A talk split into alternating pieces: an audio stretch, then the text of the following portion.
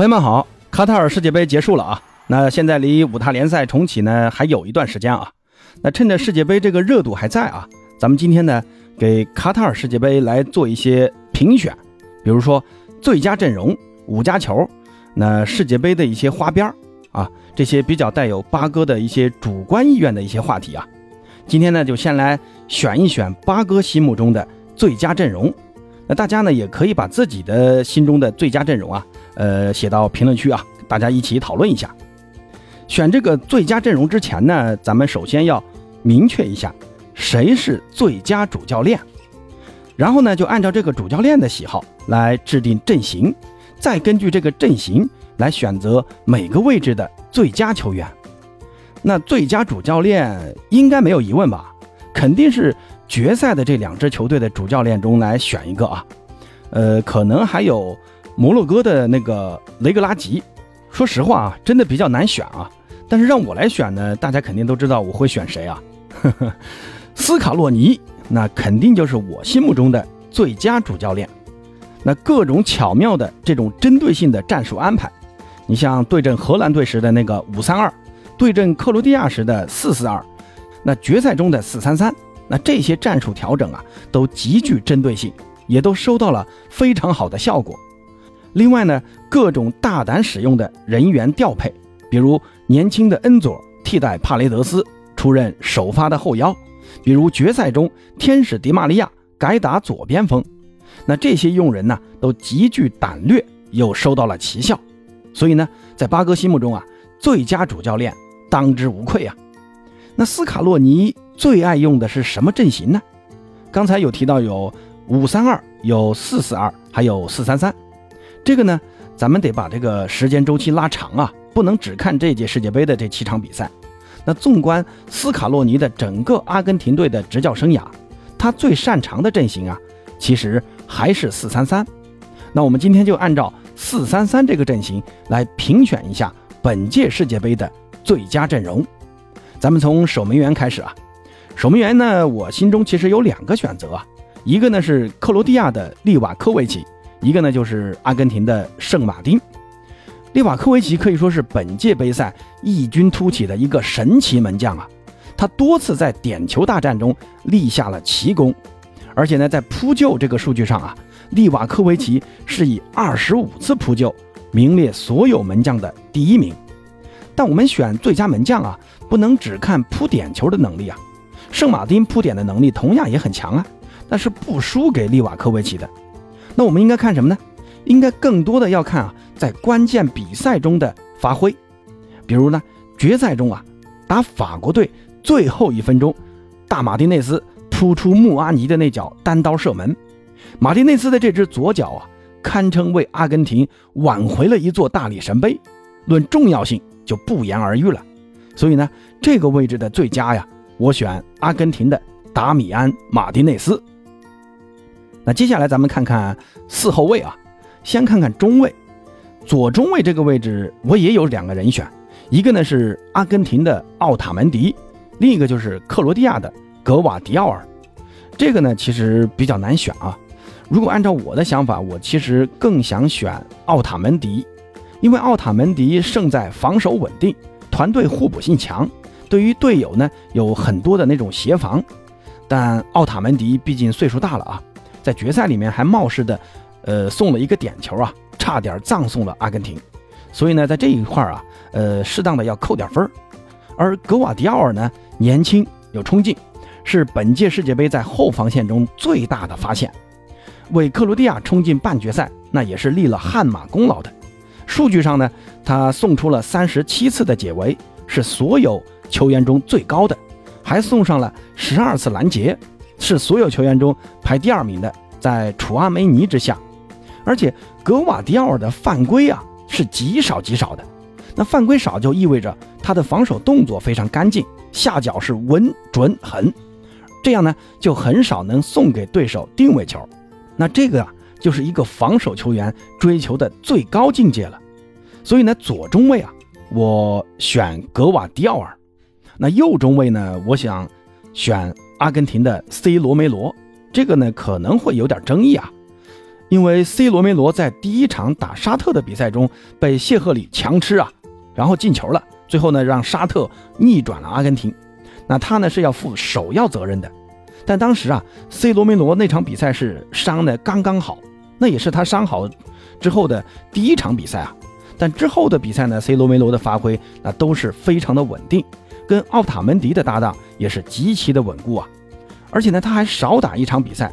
但是他送出了二十五次的解围，所以呢，在我心里啊，C 罗梅罗是右中卫这个位置的最佳。那两个边卫呢，右边卫肯定是非洲之光摩洛哥的阿什拉夫，这个家伙啊，速度是非常快的，能攻能守，抢断能力非常的强。作为后卫啊，比那些中场球员的抢断数据还要强，总共呢送出了二十六次抢断，位列所有球员中第一名。比第二名的科瓦契奇这个中场还要多一个。另外呢，作为摩洛哥的右路的进攻引擎，他的高速前插下底传中是他的拿手绝技。这个姆巴佩应该在巴黎的时候感受很深啊，毕竟号称摩洛哥第一深情嘛。那左边位嘛，其实就没得选啊。之前呢，听骆明老师在第一视角那个节目里面说，他选的是特奥。特奥之前被人诟病攻强于守。但这届世界杯似乎他的防守能力提高了不少啊，跟阿什拉夫一样，在抢断数据这一块，在一众中场球员里面，他能排在第四名。而且呢，特奥啊，在半决赛对阵摩洛哥的比赛中，还曾经打入一粒闪电进球，帮助法国早早就取得了优势。另外呢，特奥还贡献了两次助攻。但是咱们看阿根廷的那两个左后卫啊，其实我感觉都不够稳定啊。攻防两端跟特奥相比呢，那都还差点意思，所以最佳左后卫非特奥莫属。那后防说完了，那到中场了。后腰位置呢，其实我想选阿根廷的恩佐费尔南德斯。虽然法国的楚阿梅尼和摩洛哥的阿姆拉巴特也都很优秀啊，数据这一块呢也都比恩佐要好，但他们两个其实都是防守型后腰。恩佐呢，在防守能力上虽然比他们两位要稍微差一点，但进攻端则是阿根廷由守转攻的发起人，多次啊在比赛中送出关键传球，所以我的最佳后腰啊，我给恩佐。那右前卫呢，我选克罗地亚的莫德里奇。三十七岁的摩迪通过不知疲倦的奔跑，堪称格子军团的永动机啊！而且呢，他在中场的调度和拿球那都非常的出色和稳定，在这个位置。没有球员能威胁到摩迪的。那左前卫呢？我选阿根廷的麦卡利斯特。由于洛塞尔索的受伤，让小麦啊临危受命。小组赛的对阵波兰队的比赛中，小麦的发挥堪称惊艳。梅西主罚的那个点球，就是小麦送给阿尔瓦雷斯的直塞。而且下半场的第一分钟，又是麦卡利斯特的射门帮助阿根廷首开纪录，最终呢也赢下了这一场关键之战。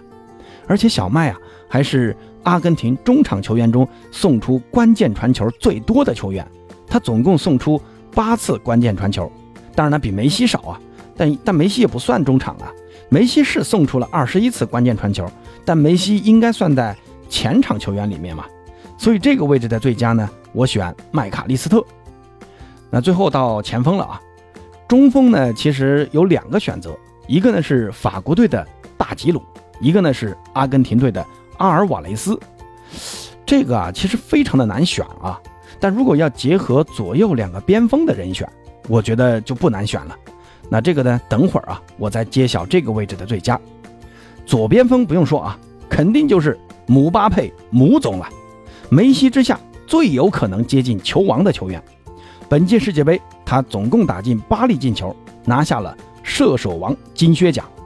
两届世界杯啊。他就打进了十二粒进球，离克鲁泽的十六粒世界杯进球记录可以说是近在咫尺。毕竟姆巴佩现在才二十四岁，最起码还能参加两届世界杯，参加三届都有可能啊。所以打破克鲁泽的记录啊，应该没什么问题。另外呢，他还送出了两次助攻。其实半决赛啊，法国队进的那两个球，那都应该算是姆巴佩的助攻啊，但是最后啊都没算啊。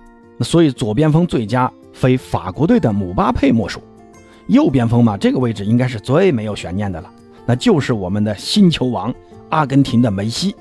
梅西的伟大已经不用多说了啊，那之前的节目呢，我已经吹了太多次了啊，这次呢我就不再吹了。那左右两个边锋的最佳选定了，这中锋就应该很好选了吧？我呢就选阿尔瓦雷斯。那为什么不选吉鲁呢？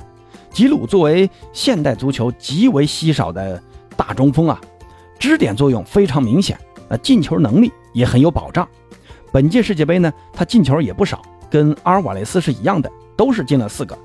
但是不要忘记啊，作为中锋啊，作为中锋，你旁边是梅西和姆巴佩，那都是不怎么爱跑动的球员啊。如果你再来一个吉鲁，那前场紧逼，你还要不要呢？你看阿根廷啊，阿尔瓦雷斯的积极奔跑，让梅西的作用最大化，那最后呢也收到了很好的效果。所以呢，有梅西的情况下。就必须给他配一个跑狗，那就是阿尔瓦雷斯。而且阿尔瓦雷斯的进攻能力啊，同样很强。半决赛的那个千里走单骑的进球，难道不够精彩吗？所以呢，中锋这个位置啊，我选阿尔瓦雷斯。其实啊，如果最佳主帅选德尚的话，因为他的主打阵型，呃，从法国队来看，目前是四二三幺。那中后场就不用选了，反正都是四后卫嘛。那双后腰的最佳呢，我就选阿姆拉巴特和格列兹曼。阿姆拉巴特应该没有什么疑问吧？因为防守型后腰他应该是最强的。那很多人就会说，格子不是前腰吗？怎么选在后腰位置呢？其实啊，格子现在干的活啊，更像一个进攻型后腰。而前腰呢，我选择让梅西来打。右边锋那就是迪玛利亚了。虽然迪玛利亚受伤没怎么踢啊，但他只要上场，这阿根廷队的表现完全就是两个样。中锋呢就选吉鲁了，玩四二三幺就得需要这样一个强力中锋啊，你们觉得呢？那朋友们，你们心中的最佳阵容是哪些人呢？欢迎在评论区告诉八哥，咱们下期再见。